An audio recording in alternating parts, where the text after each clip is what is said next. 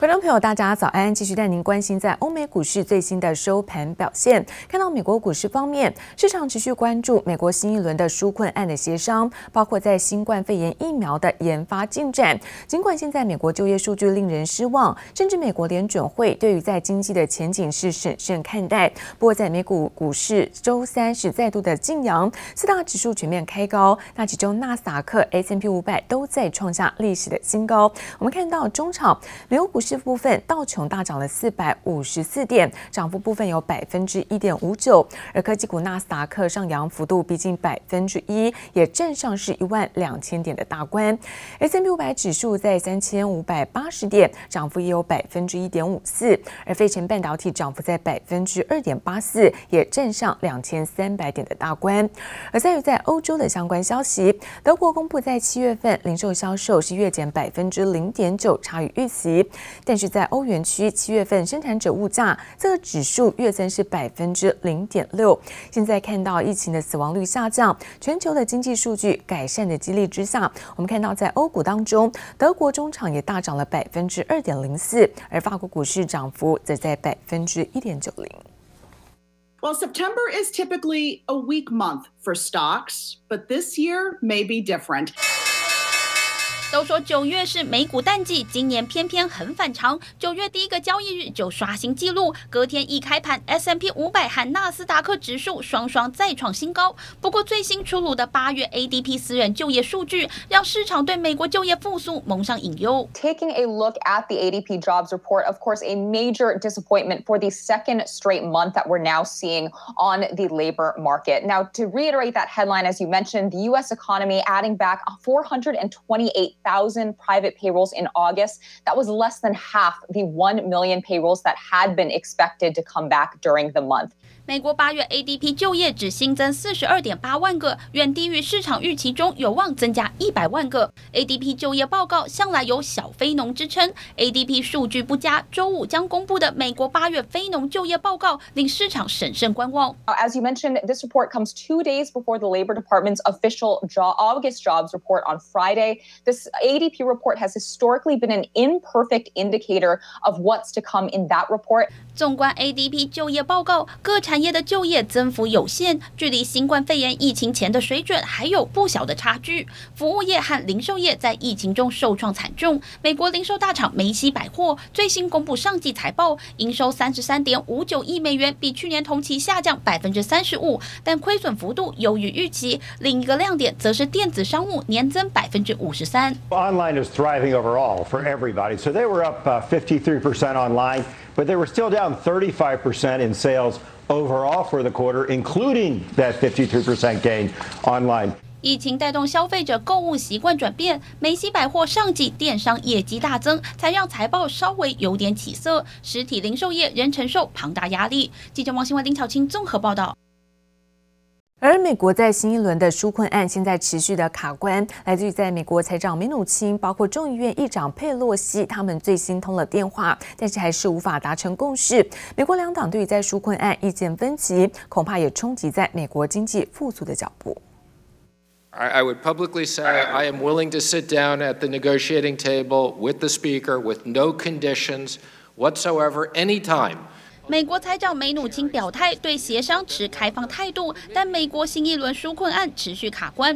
梅努钦和众院议长佩洛西周二透过电话讨论了三十六分钟，谈判再度破局。I do not support 2.2 trillion, but what's more important is what is the breakdown in getting money to American workers, American families, kids, where we can agree on money.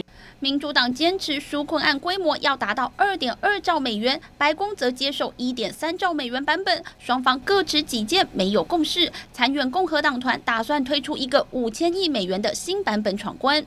Only in this current discussion would half a trillion dollars be considered a skinny package. If you can't agree on a comprehensive package, I would support a targeted package. We're not budging. Understand this. Then how do you break the impasse?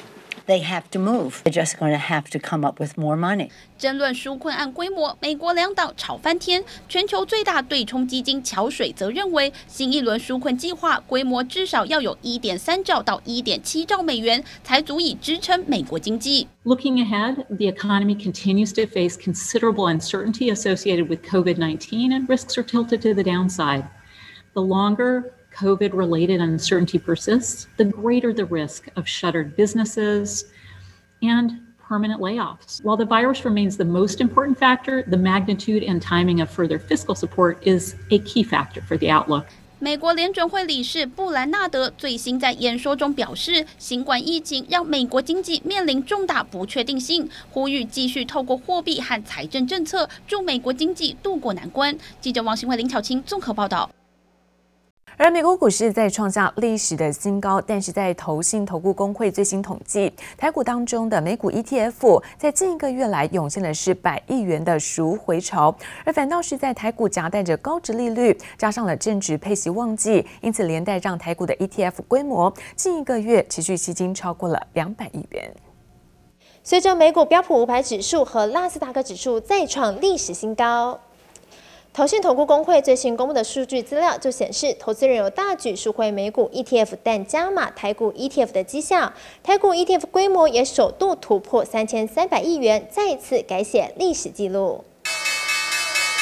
美股再创历史新高，但美股 ETF 近一个月却涌现百亿元赎回潮，规模掉到仅剩下四百九十点二亿元。其中永丰美国五百大、元大 S M P 五百近一个月更锐减到只剩六十六亿元以及四十一亿元，登上美股 ETF 赎回前两名。反观台股 ETF 却是强强棍，不止首度突破三千亿元大关，近一个月更吸金超过两百亿元。美国股市在涨多之后啊，投资者愿意进行一个逢高获利了结的一个情形。八月份整体台股啊，还算是一个震荡的一个低低吸水位啊，相较于国际市场啊，所以选择把这些资金啊放回台股。台股目前还是有几项优势的，第一个是高值利率啊，第二点呢是台股还在一个升值格局哦。但即使台股 ETF 规模从六月的三千一百零八亿元，七月一口气大增来到三千三百二十二亿元，眼尖的达人也发现避险性质的元大台湾五十反一增加规模就超过四十五亿元，位居首位。有配息的国泰永续高股息零零八七八，吸引存股族涌入，成为单月吸金亚军。但台股位居高档，也让受益人数前两名的元大台湾五十、元大高股息成为台股 ETF 中被减码的标的。外资进行避险，不代表的是看空台股，而是代表着台股相较似乎也来到了一个居高思维的一个地步哦。这跟外资对于国际经济的一个看法是非常相似的哦。相较起来，避险型的 ETF 啊，整体外资的布局的部位会比较大一点点，基本上都是进行波段上的一个价差和布局哦，不太适宜做长期的建仓。ETF 达人观察到居高思维的现象，建议指数型 ETF 像是零零五零不必急着布局，可以在周 K 小于二十黄金交叉时进场。倒是配型型 ETF 不受价差限制，相对适合持续来做买进。记者刘福慈、林秋强台北采访报道。而鸿海集团创办人郭台铭在一年半前曾经召开记者会，由于看到权力金的因素，那么怒呛微软是欺负台湾企业。不过最新看到两家公司共同发布声明，宣布在先前权力金的诉讼和解。而现任董事长刘扬伟也表示说，双方将会来建立新的合作关系。是一个我觉得新的契机了啊！我们在过去，呃，我们这个创办人提到过啊，说哎。这个是一个好像我认为不是很合理的一个这样子的一个一个要求，但是经过我们大家这个友好协商往前看的这样子的一个思维下面，因为我们达成了一个协议，共同啊会往未来呃一起来发展，所以你们陆陆续续会看到我们一些合作的呃一些一些事项的公布。明年的事可能十一月以后再说吧。我们还有法说会，还有法说会。十一月以后再说，你知道什么意思吗？红海董事长刘扬伟主持了自家的中原普渡活动，也看好这一次的和解收场。那另外则是在 iPhone 组装的进度一切良好，在下半年的景气部分，则是笑称要等到十一月美国的总统大选结束之后，可能才会更加明朗。在这个北韩的部分呢，又看到相关的军事活动，来自于在联合国底下的国际电子能源署。好，现在又有新的动作。那国际形势当中，美国政府也决定要扩大封杀华为。现在记忆体大厂美光也明确表示说，在九月十四号，也就是说华为禁令之后哦，那开始停止是供货给华为，预估可能会减少达到二十亿美元的营收。现在禁令的后续效应延烧到记忆体产业，市场也担心，那台厂恐怕受到波及影响。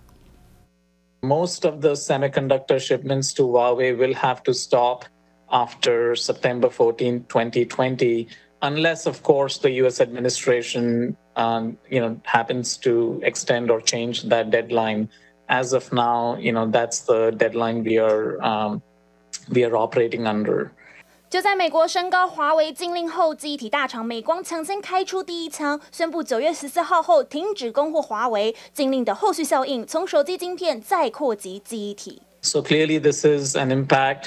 Uh, Huawei has been as high as you know 13 plus percent uh, of our revenue, but uh, lately has been just under 10 percent of our total revenue.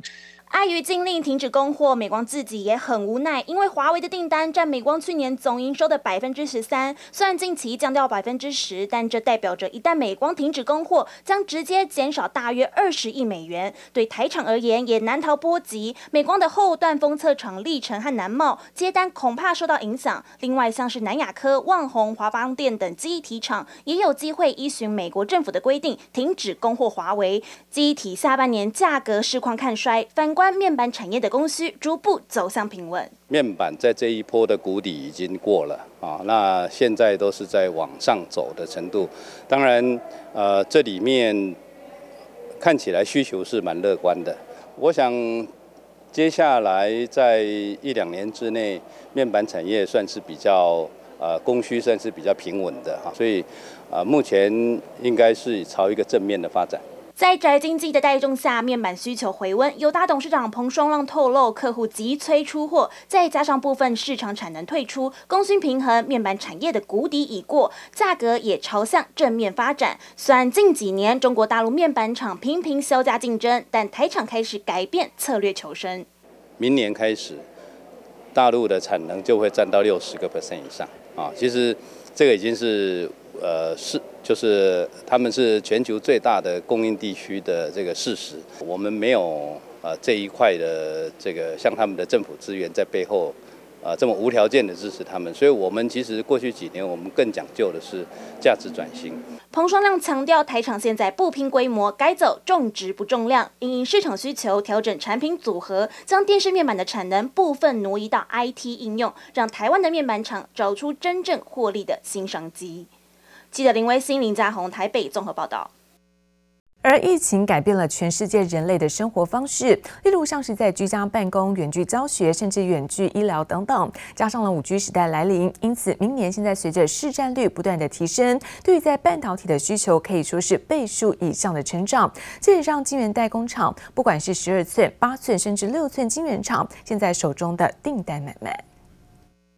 身穿无尘衣，只露出两只眼睛，晶圆厂员工一刻也不停歇，穿梭在半导体机台间，紧盯每一个制程，因为工厂订单满满满，不容一点闪失。现在因为在短期内呢，看起来是供不应求，但是呢，讲起明年二零二一年这个需求是怎么样呢？目前大家都是一个比较乐观的。方式在看明年的这个状态。一向保守谨慎的世界先进董事长方略乐看明年市况，但还有但书。他说，大环境有疫情，有中美贸易战，中间变数还是很大。不过五 G 时代来临，半导体机会绝对毋庸置疑。在二零二零年，这个五 G 的这个市场占有率也开始这个增加，然后这个趋势也确定了。